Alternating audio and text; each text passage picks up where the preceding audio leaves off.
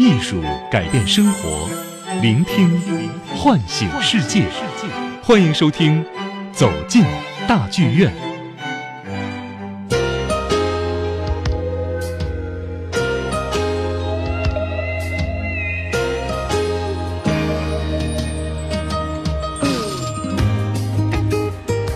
在一月二十号，法国新生代钢琴家朱利安·布鲁科即将登台国家大剧院，这也是他首次的到访中国和喜爱他的乐迷来见面。那这一次呢，布鲁科将带来他最拿手的肖邦、拉威尔经典的钢琴作品，以经典诠释致敬肖邦逝世一百七十周年。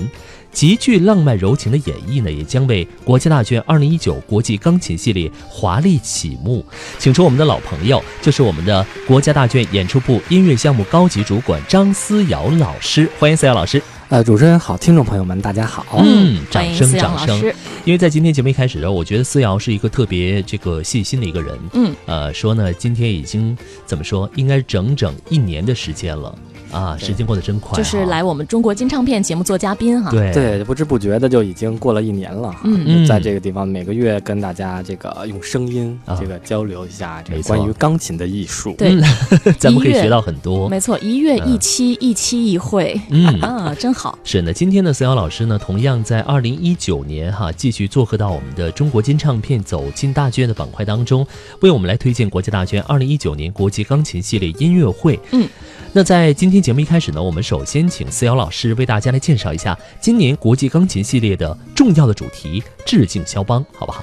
哎，好的。这刚刚刚听完这个怀强帮我们朗读了一下这个项目的这个 亮点，突然觉得啊，嗯，这个专业的人士这个来宣传这个还是不一样，极具浪漫啊啊，这种的。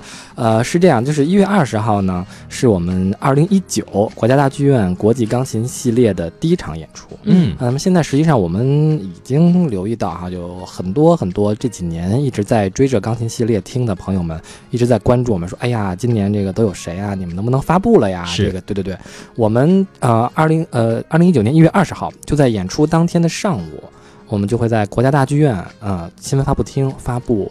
二零一九年整个钢琴系列的演出计划，嗯啊，我们也邀请了这个朱利安本人啊，包括我们中国的钢琴家陈萨啊，一同，还有这个音啊音乐学院的音乐学系的教授刘小龙教授一起，我们四个人在呃新闻发布厅会跟大家啊详细的解读这个全年的钢琴的这个计划哦。哎，为什么是陈萨和朱利安呢？是因为呢朱利安是第一场，嗯，那么陈萨呢是。这个最后一场哦，一头一尾啊，对对是，就还挺挺有趣的。当然了，就具体的信息我们到时候再跟大家发布哈。嗯，但是现在还得卖个关子，卖个关子，对对。嗯，但是毫无疑问，那么今年呢是这个肖邦逝世的这个一百七十周年的一个整年份。嗯，每到这个时候呢，我们都会做一些相关的事情。所以呢，呃，关于这个演出的曲目，实际上已经跟各个钢琴家都在聊了。嗯，那么这个事儿呢，实际上是一个双向的选择。啊，因为肖邦的钢琴作品在这个钢琴界的地位实在是太重要了。嗯，这个一会儿我们会展开。是，所以呢，它也是所有的这种钢琴家的一个必备的曲目。这个其实对于他们来讲，呃，这些这些世界的呃经典都在他们手上啊。那么也是他们常年演出的一个呃常备的一个选项之一。所以我们在这个。恰当的时机去跟他们商量这个事情呢，也是为了能够呃选一个更好的时间节点，就是以第二一个呢选一个嗯更好的呈现方式，让这些呃属于全人类的这种呃艺术遗产呢能够传递到这个观众呃这边，让大家一起有所收获啊。所以今年呢，我们会在场次中选择几个比较重要的场次。然后呢，也是啊，钢琴家比较适合的艺术家来进行这样的演出。嗯，所以就是今年的系列肯定会有一个主题是围绕肖邦进行的。哦，二零一九年哈，对，这个一月二十号。对，这周日，后天，这周日晚上。哦，这是华丽的开启，二零一九年的第一场。对对，而且就是很巧的是呢，就是朱利安呢刚刚向这个怀强介绍的哈，他这个比较擅长演奏肖邦，是因为他也刚刚录了一套肖邦前奏曲的一个专辑，嗯，他们前奏曲嘛，来开启全年的钢琴系列，嗯，哎，还是肖邦的。那么就还是挺合适的。对对对，就是这一切，你说是巧合还是冥冥之中的安排哈？都这确实是刚好就非常的呃契合我们这个全年的一个主题，对，比较有意思的一件事情。对对对，而且其实肖邦也是咱们中国古典乐迷们非常熟悉、非常喜欢的作曲家和钢琴家。他的作品呢是以波兰民间音乐为基础，同时呢又深受巴赫的影响，被誉为是浪漫主义钢琴诗人。嗯。哎，这个请思瑶老师给大家来解读一下，介绍一下肖邦为什么会被称为是钢琴诗人，而且今年的这个肖邦年和以往其他的这个致敬经典系列会有一些什么样的不同吗？对，嗯，实际上呢，刚刚这个我我在路上还在想哈，就是肖邦这个事情呢，不光是古典的乐迷会知道他，哎，也拜也拜这个很多流行的。天王天后所赐啊！我我们只要是听听流行歌曲都知道对吧？肖邦，然后有个夜曲，夜曲是吧？是，所以他应该是在呃嗯这个观众心目中最知名的几个名字之一了。嗯嗯。那么实际上我们大啊国家大剧院呢，从一开始就有这个每年围绕钢琴的音乐会。啊，那么到了二零一零年的时候啊，当时正好是肖邦诞辰两百周年，所以当时呢，大家就呃把这个音乐会呢，就是整体做了一个打包宣传啊，就以以肖邦为这个主题进行推出了。那么到了二零一一年。那么是一个李斯特的一个整年份。那么当时二零一一年呢，就开始以国际钢琴系列这个品牌啊跟大家见面了。嗯，所以钢琴，嗯，国际钢琴系列是有这么一个发展的历史。嗯，哎，然后到了二零一五年推出子板块，然后到了一七年有今日贝多芬的这个折页，到了去年每一场都邀请了学界的这种学者来给大家进行普及。所以我想这大概十年了，嗯。钢琴，我大概粗粗算了一下啊，我们演出的场次是一一百一十二场，哦，然后邀请的钢琴家呢是七十一位了，嗯嗯，所以其实这个量已经非常啊庞大了，是，哎，这就是因为七十一位。呃，钢琴家呢，他有这个重复来的嘛，嗯嗯，哎，所以他场次会多一些。但是钢琴家是七十一位，嗯啊，所以我其实很大的一个感触是，其实每一个钢琴家对于我来讲都是历历在目。现在 这个音容笑貌，换个词儿好吗？就还是很很亲切。实际上，古典音乐。呃，是一个很亲切的事情，这个一会儿我们会会讲到。嗯，嗯，它不光是一个你在舞台上看到的样子，嗯，它实际上是一种生活方式。嗯，那每一个音乐家来了以后都是鲜活的。这个，然后呢，我们之前像呃一零年和一一年都是单一的主题，嗯，就是正好赶上这个年份了嘛。嗯，哎，比如说今年肖邦啊，现在李斯特，到一五年开始我们就，呃，除了有这个主题以外。那还会有一些其他的，因为子板块推出了嘛。嗯嗯。那么有一些钢琴家，他是有自己独特的这种这个独步天下的这种技艺的，那么就就叫独步天下。那么有些钢琴家，他可能呃这里一两年他在专注于一个他自己的事情。对吧？我们不能强迫别人做做一个事情，因为艺术的达成它是一个水到渠成的事情，嗯，所以我们也是希望能够用我们专业的这种运作呢，呈现这个艺术家最好的思考给这个观众，哎，所以就是越来越丰富这个板块，嗯，哎，能够呃接纳更多的人，然后呢也能够吸引到更多的这个朋友，嗯，希望能够让这个在北京啊，然后来国家大剧院。这个所有这个来听音乐会的朋友都能够在国际钢琴系列，呃，全年的场次中找到他们属于自己的精彩。我觉得这个是我们希望做到的一件事情。嗯，是。那这个刚才讲到了，肖邦是被誉为是钢琴诗人嘛？是因为他作品特别浪漫吗？对对对。然后说回到这个话题哈。呃，毫无疑问，就是肖邦呢，他呃被誉为钢琴诗人，是因为他这个几乎啊所有的作品都是为钢琴而做的，就几乎啊，当然有有有大提琴的作品，还有其他的作品，但是他主要是为钢琴进行写作。嗯，然后几，然后他的这种钢琴的创作几乎是涵盖了所有的这种题材，就是比如说奏鸣曲呀、圆舞曲呀，嗯啊，然后这个波兰舞曲啊，等等等等，叙事曲。据据考察哈，据据一些理论的这个学者的研究，肖邦是第一个用叙事曲来命名一个题材的啊。当然，这是一部分专家的专那个专家的观点啊。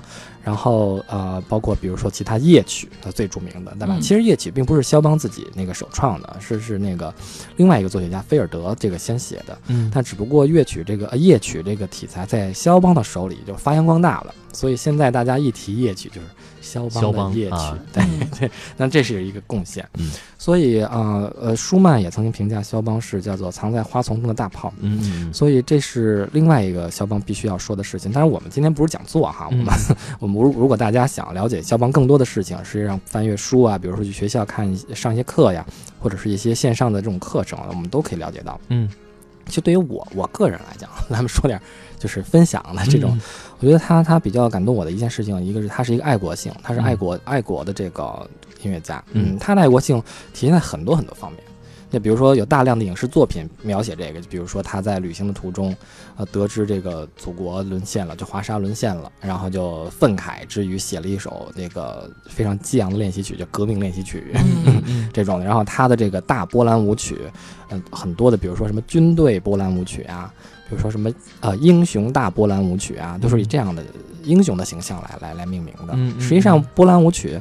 嗯，很早以前就有人写了，巴赫就有很多这种叫波罗奈兹舞曲，嗯就是波兰舞曲。但是这个时候的舞曲呢，只是一种就是，呃，这真的这是个舞曲，嗯 是舞曲风格来的。但是在肖邦的手上，他就赋予了他很多这种英雄的这种气概和这个史诗般这种气魄，嗯嗯，就脱胎换骨了。而且里面有很多的情怀哈。对对对。嗯然后呢，但是我想说的是呢，肖邦把一件事情，就是我觉得他只其实只做到这一件事情就已经名垂千史了，嗯就是他把源自波兰民间的舞蹈体裁叫马祖卡。嗯推向了这种当时巴流的呃那个巴黎的这个上流社会，哦嗯，为这个才为世界所熟知。嗯就是你知道，就是作为一个民族的一个嗯有民族情怀的一个音乐家，他他嗯实际上我我们在这个所谓的这个古典乐坛，或者说是在这个所谓的主流世界，你想为人熟知，你有很多方法，是吧？嗯嗯，那那他是通过他自己的努力，嗯，然后在这个把波兰的一个民间的这种题材，让更多的人熟知，嗯然后大家从他那儿才知道，哦，原来有有有波兰哈。哦，然后有这个波兰，还有一个非常传奇的这个舞蹈叫叫马祖卡。嗯实际上，他在他之前，巴流沙呃巴黎的这个上流社会，他圆舞曲啊，嗯天天就是这种就是交际啊，对吧？沙龙啊，这种音乐。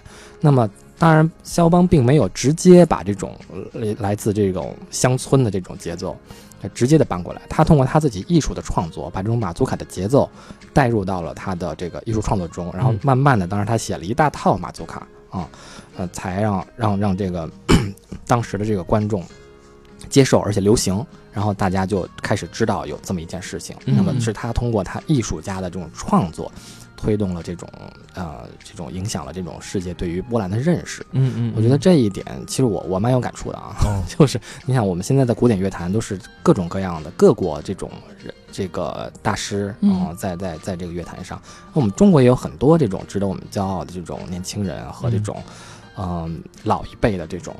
呃，艺术家。艺术家，对，你这最最简单，比如说什么殷承宗大师啊，比如说嗯。傅聪啊，嗯。傅聪傅聪先生弹的肖邦，那是简直是为这个西方社会所认同，就简直是能弹得这么好，就东方的钢琴诗人，就是嗯那肖邦是钢琴诗人，然后他是东方的钢琴诗人，这是最高的评价评。价很高，所以这都是是一代又一代的这种，呃，中国的这种艺术家，通过他们自己的努力，对于这种艺术的这种，呃，奉献，让这个世界了解中国，了解我们。嗯，所以我们当然也在自己的岗位上，就是通过自己的努力，啊、然后让这个世界来自来从全世界来到国家大剧院演出的这种钢琴家也好，还包括他们背后的经纪公司，嗯嗯包括他们所代表的他们国家的这些从业者里，能够了解到，就是中国，哎，啊，北京，然后能够有一群啊人，包括有一大量的观众。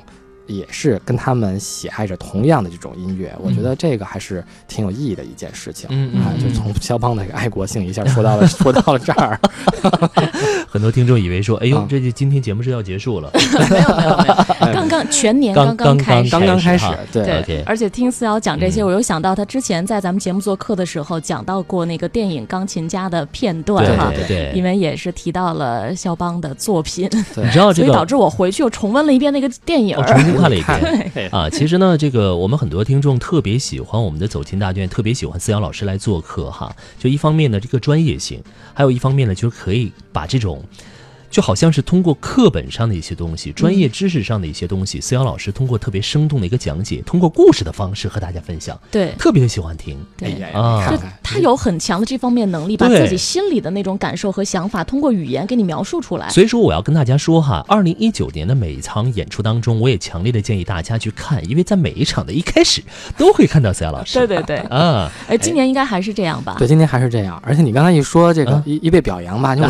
我就激动了。我就说实话 一定要啊再再给你讲一个故事。说一说，说一说啊，其实这个关于消防，我我嗯自己亲身经历的，还有一件特别让我感动的事情。嗯嗯嗯，就是，呃，但这个说起来有点沉重，但是我呢，就是很想分享给嗯，跟你们，就是很多很多时候我们都会被问到说这音乐有什么用啊？嗯然后这个艺术能干嘛呀？嗯嗯啊，包括那个之前在上学的时候，因为学表演专业嘛，学学钢琴表演专业，然后就有时候一一大家一讨论起来说，哎，那个学学电子科技的能够，比如我研究一个半导体，或者研究一个，啊然后你们这弹钢琴能干嘛呢？能改变世界吗？经常就把我们问的就是啊哑口无言。但直到我经历了一件 一件事情，就是我我有一个一个忘年交吧，两个老人。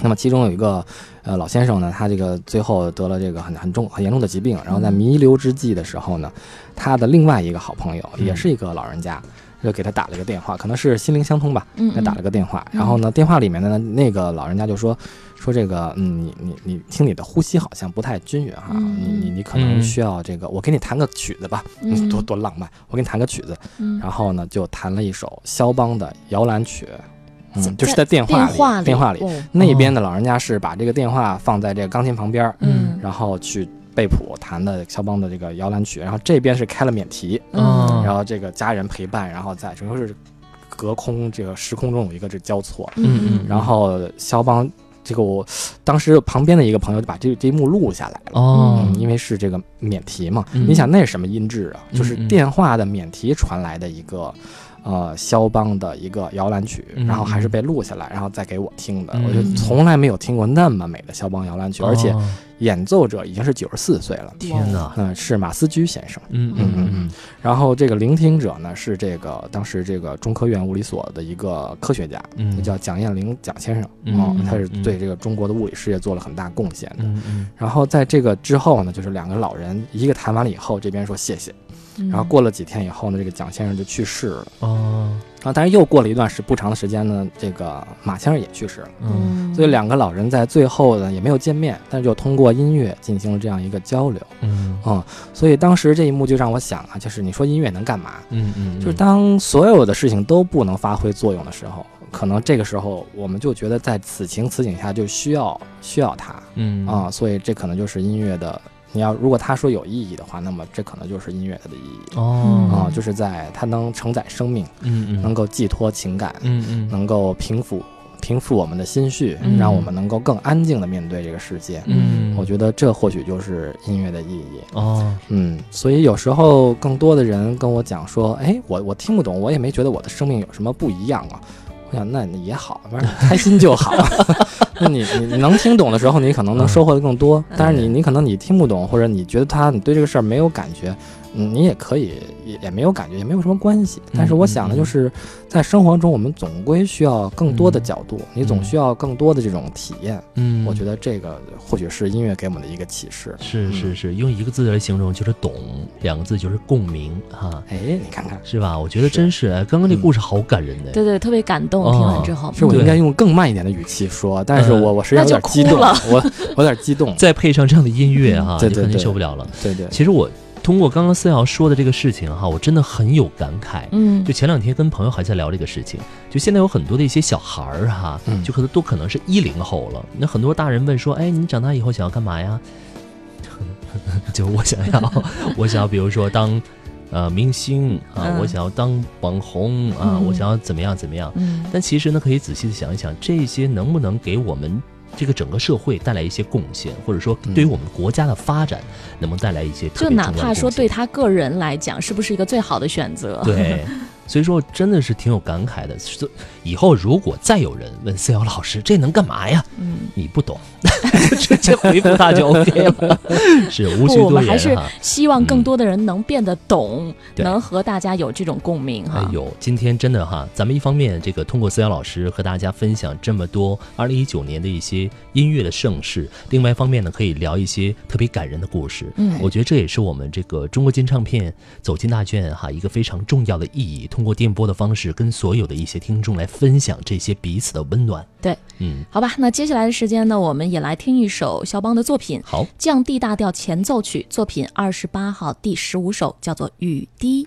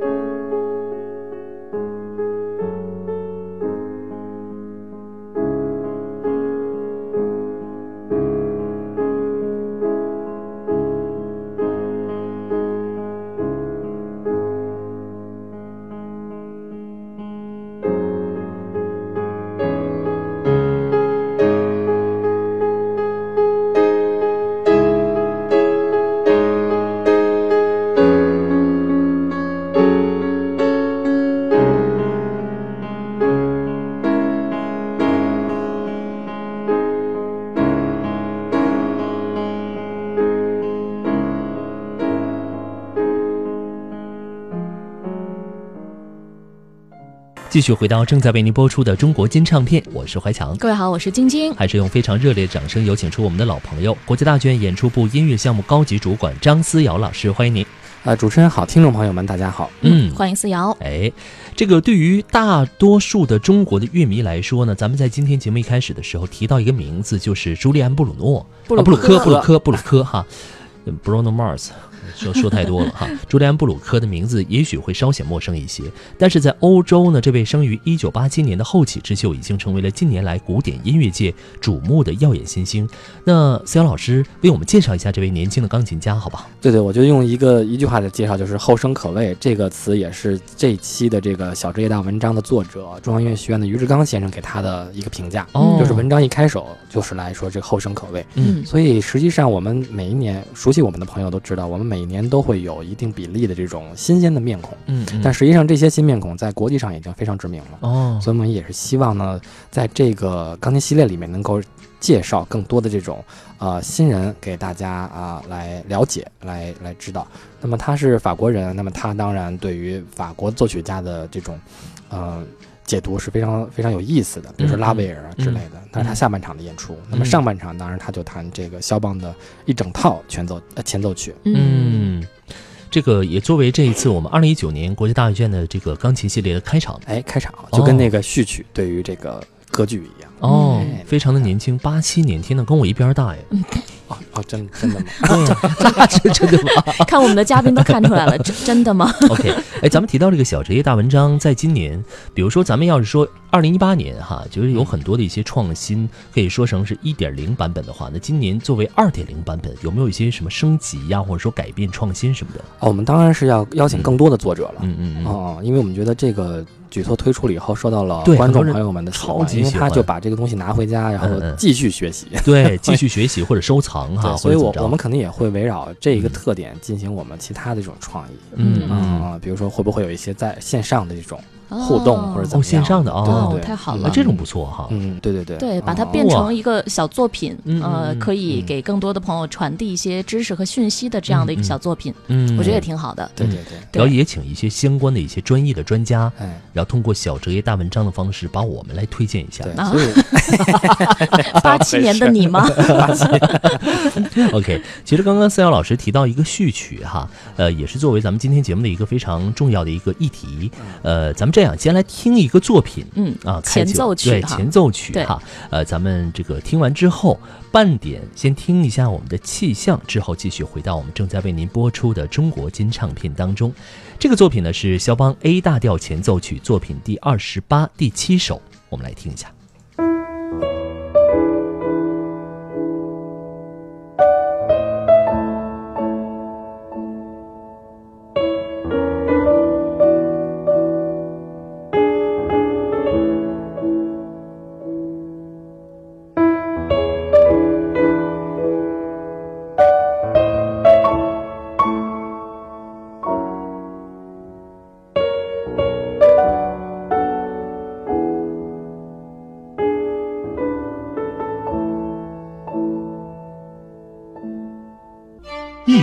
改变生活，聆听唤醒世界。欢迎收听《走进大剧院》。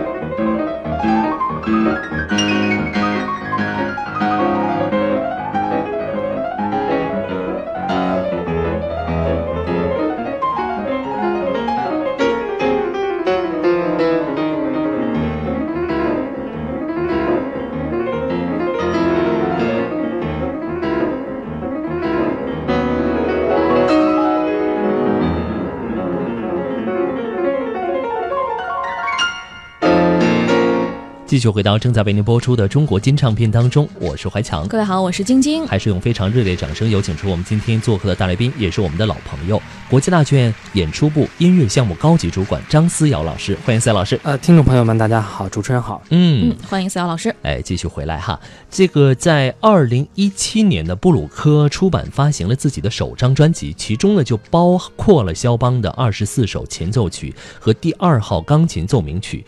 这个唱片一经发行呢，便得到了国际媒体的高度赞扬和关注。所以说，前奏曲是不是布鲁科非常擅长的一个题材？咱们也请思阳老师为大家介绍一下前奏曲，嗯正好啊。对我觉得至少可以说明是他现在手上最热的发烫的作品，因为我们知道，就是表演的艺术，它是一个当下的艺术。嗯呃，你可能就是他要准备很长时间，然后把这个曲子拿到手上，然后在状态最好的时候进行一系列的巡演，然后录唱片。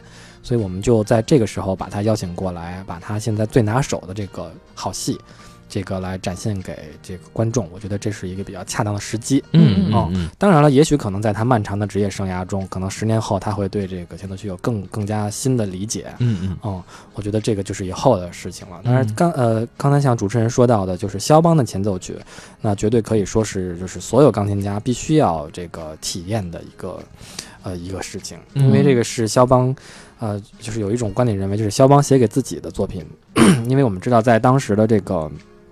呃，历史历史条件下，大大多数的这个作曲家在写作品的时候，都是献给谁谁谁，嗯对吧然后以得到一些，要么就是得到一些这个呃这个这报酬，或者是要不然就是反正是他是要要献给某一个人的。嗯嗯。那么肖邦的这个作品二十八这套二十四首前奏曲呢，嗯他是在肖邦和他的这个女朋友啊，就是乔治桑在这个当时地中海这马六卡岛上养养病的时候写的。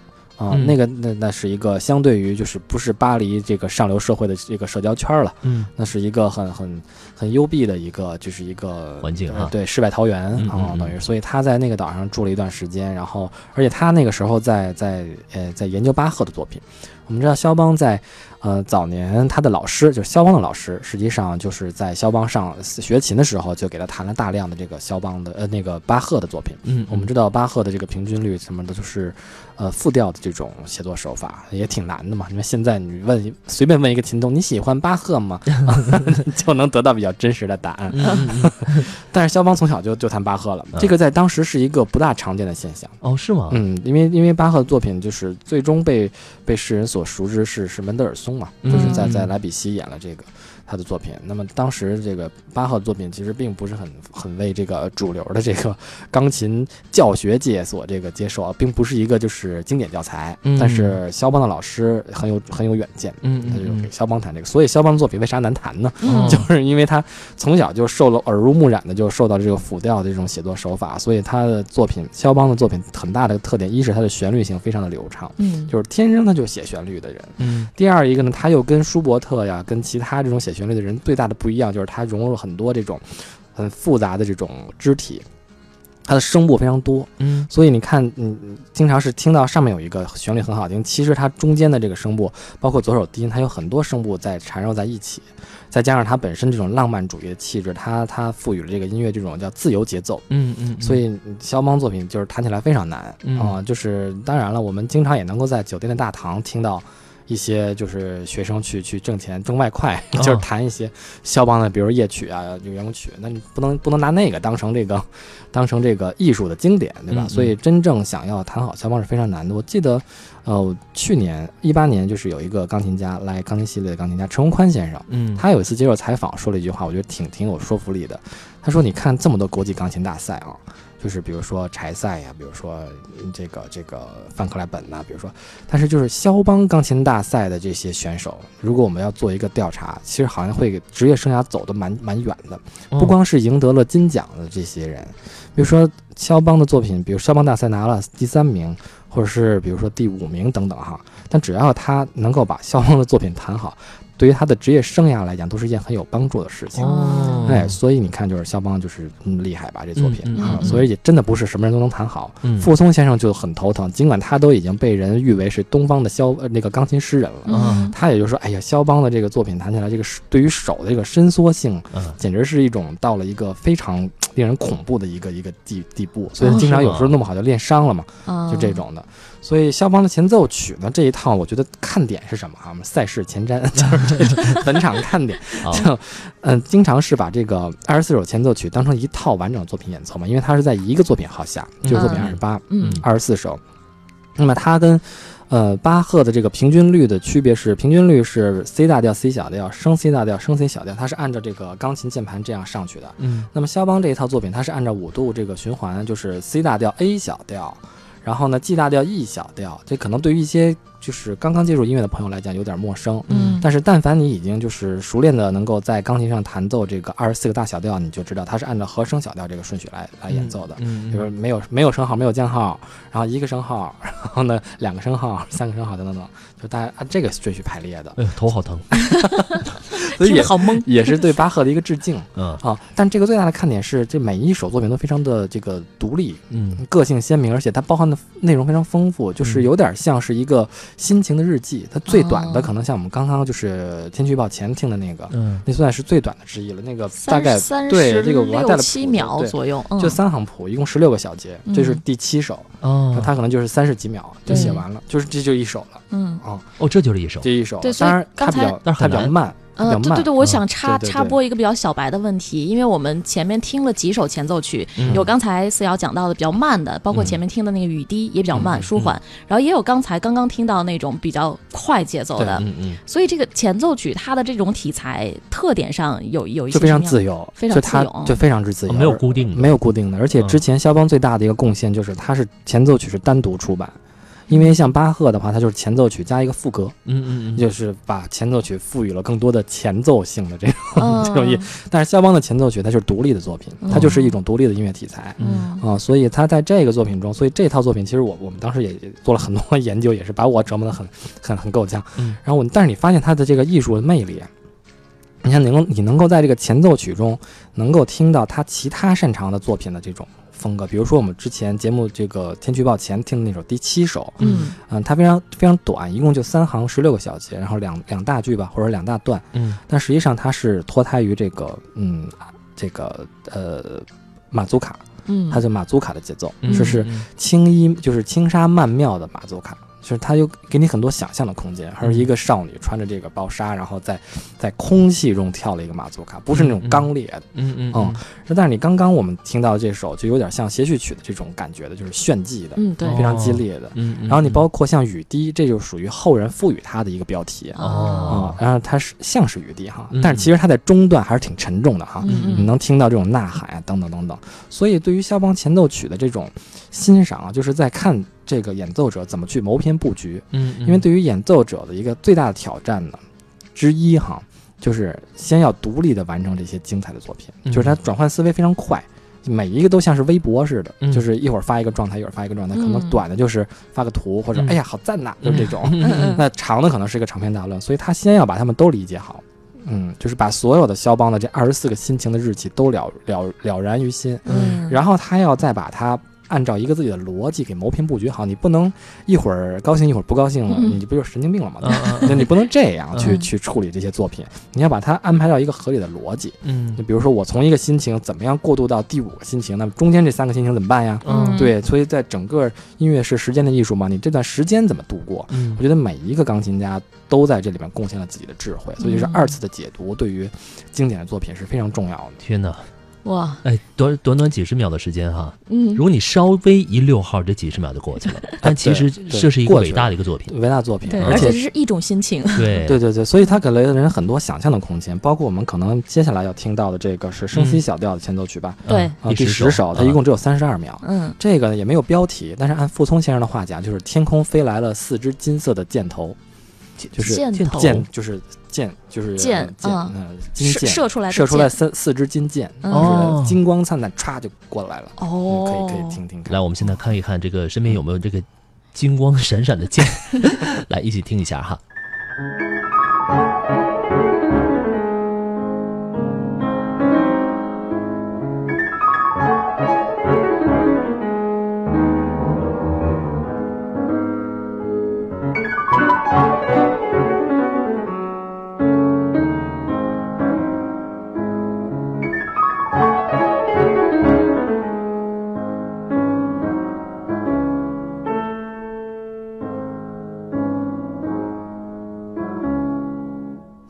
好，继续回到节目当中，正在播出的是中国金唱片，我是怀强。我是晶晶如。果你刚刚听完这个乐曲之后呢，这个突然感觉到这个有没有感看到金光闪闪闪的。四支箭头唰对唰唰对对对，就过去了。咻咻咻哈，呃，三这个十二秒。嗯，对对对，只有三十二秒的一个时间，这就是一个一个作品了，一个作品了，就是哦其中的一首前奏曲。嗯，所以前奏曲它其实并不是说后面还有一些什么，它是独立的。对哦，它就是借用了这种松散的这种，就是稍稍显这种呃一种没有那么很强的结构性的一种题材，嗯嗯，然后嗯表达了一个自己的一个一个心心情情，对，嗯很自由。现在就是秒拍，可能是类似于现在这种 短视频，短视频，只有十五秒，反正啊，你也超不了啊啊，自己剪辑一下哈。OK，那刚刚我们说了，这个布鲁克二零一七年的第一张专辑，也是在二零一八年他的第二张专辑当中呢，收录了拉威尔还有蒙波作品，也同样是收到了很多听众的一些喜爱。在一月二十号，也就是后天哈，这个音乐会的下半场，布鲁克将带来拉威尔的作品。呃，孙杨老师他为什么会选择拉威尔呢？哦，当然，我想跟他自己是是法国人的骄傲可能有关系，哦 对吧？对吧？他他这个，我想我们中国的这个钢琴家有时候去世界上巡演，当然也会弹一些我们中国的，比如说浏阳河呀，嗯嗯嗯什么春节序曲呀，等等嗯等等。我觉得这都是一种文化的这种传递。嗯对，嗯，那么我想就是除了这个，嗯，上半场的这个二十四首肖邦的前奏曲以外，我觉得下半场这看点也是挺多的，因为嗯拉威尔作品 其实也挺难的。嗯 都挺也不是。也不是所有人都能弹，而且都能弹得好。而且我们知道，就是拉威尔，他对于呃这个音乐风格的界定啊，嗯、我们通常哈就是在一般的这个。在对于入门选手来讲，当然会在书上就发现他会跟德彪西都并在这个印象派的这个作者这个嗯这个流派里面，嗯嗯风格里面。嗯但实际上，无论是德彪西也好，还是拉威尔也好，其实他们俩都不太认同这个标签儿。嗯哦，当然这是进阶了以后你才会知道的事情，对吧？你作为一个刚了解的一个人，你当然总要需要一些标签儿来帮助你进行理解。那么我们上呃去年也讲过关于拉威尔的一些事情，我们都知道他是被誉为一个，就是斯特拉文斯基，嗯嗯，这个评价拉威尔说他是好像瑞士钟表匠一样，就是把所有的音乐的形象用他最精准的音乐语汇，精确到每一个音符，哦，他来进行谱写。这么细致。，对，但是他的这种谱写实际上是一种有他自己的，他并不是一个呃写实主义写实主义的作家，嗯嗯嗯，他是有他自己的理解的，嗯，而且他活得非常的。呃，入世就不是不是出世，就是非常入世。嗯他参军，对，参加一战，嗯嗯，然后回一战结束回来以后，然后还写了一套作品，在在库普兰墓前纪念他这个战争中牺牲的这个战友。嗯嗯，所以他是一个非常入世的一个一个作者，嗯，而且他 也受西班牙的这个音乐风格的影响非常大，嗯嗯咱当然这个就是你们都大家都可以通过这个历史的这个书籍的翻阅可以达到哈。嗯嗯，但我觉得他下半场这个一个是镜子这套组曲，我觉得挺有意思的，嗯啊，就又有又有故事了。嗯 就是镜子，它实际上分很多啊、呃不同的这个，一共分五首哈。比如说第一首我们要听到的《夜蛾》，嗯嗯，然后比如说后面的这个叫呃丑角的陈歌，我们要听到的，这嗯都是、都是非常有具体的形象的。嗯嗯。那么实际上他嗯，通过他自己的这种精确的这种音乐语汇的描绘，他并没有啊，并没有在这五套作品中给你一个直接的描绘，比如这东西是什么东西，所以它叫镜子，它是一种折射。嗯。嗯，你懂吗？就是说，它是通过音乐语汇，它折射出了一个夜蛾给你看，嗯，所以这东西它就是既有客观又有主观，嗯。再加上我们听着，所以也难怪，就是说学界或者是评论界会把印象主义这个帽子给他，嗯，那因为他他实际上哈是有一点主观的印象在里面。嗯嗯嗯嗯那我想跟大家分享的一个故事是关于夜蛾。有一次呢，在那个上大师课的时候，嗯然后有有一个同学就谈了这个拉威尔这套作品，他可能是要比赛也好怎么样。嗯然后谈完这个以后呢，那大师 一个西班牙的大师，嗯 然后就听完以后沉思良久，说：“嗯，你知道这个曲子的标题是什么吗嗯，？”然后呢，学生说：“知道呀，夜蛾呀，还是个东北的，嗯夜蛾呢？”嗯然后大师说：“夜蛾是什么呀？”然后你能给我描绘一下吗？啊然后那个学生说，嗯，就是那种小小的那种，然后扑棱扑棱的那种。嗯，扑棱蛾聚，集在灯光下的，大师说对，他说你现在你你用手比划的这个就是正确的夜蛾、嗯。啊，就是那种很小的，嗯。然后呢很生动的，然后嗯。动静不大，但是它变幻变幻莫测的。嗯，但你怎么没弹成那样呢？就是说你弹太激动了呀。嗯他说嗯您得把这音量整体往下再降三档，你嗯。才是夜蛾该有的样子。然后就是嗯是因为这个拉威尔作品音太多了，然后呢，也速度也都很快，哈像这首曲子，所以同同学有时候你想，嗯，中学的中学生嘛，就是附中的学生，嗯那技术正是最好的时候，身体就是最最协调的时候。嗯啊，他可能也没管那么多，反正音乐多越好，然后就噼里啪啦噼里啪啦弹，嗯，不不是夜蛾，那啊 太热闹了，那是苍蝇啊，夜蛾开会，嗡啊。所以我觉得挺挺生动的。嗯其实刚刚思瑶老师提到这个，因为很多音乐家可能呃，咱们技术先不谈哈，嗯我刚想问一个小小的问题，这个音量的大小是不是也能决定说一个作品的一个成败？啊呃刚，提到这个，对，我觉得你你你问到了一个特别关键的一个地方，嗯。嗯，就是挺挺直观的你这个问题，嗯嗯嗯。但实际上最后我们就是不谈，比如说你你在在在音乐的一个表演的过程中，你可以用嗯很多角度去分析它，嗯，比如说音量大小啊、嗯。速度快慢呀，然后情感的那个浓烈呀是，等等，但实际上最后我们说的还是音乐本身，就是你只要这个音乐对了，嗯嗯嗯，你其他什么都对了，哦，你知道吧？嗯。嗯这所以就是化繁为简是这么一个概念，哦，嗯就说这个人唱歌，只要你用感情了，那可能其他的一些感觉他都对。就是啊就是打动你，就是你你的诠释对了，就是你你在那一刻你你你所有的东西就对了你，就到那个点了。对，哦，傅聪先生讲话就是从一而终，从从第一个音开始就决定了你后面所有的事情。了解，对，了好吧解了解。我就说这么多，咱们赶紧来感受一下这首曲子。嗯咱们听哪个呢？咱们就听夜蛾吧，也是布鲁克在一月二十号的独奏音乐会上将会演奏的拉威尔的钢琴组曲《镜子》当中的第一首夜蛾。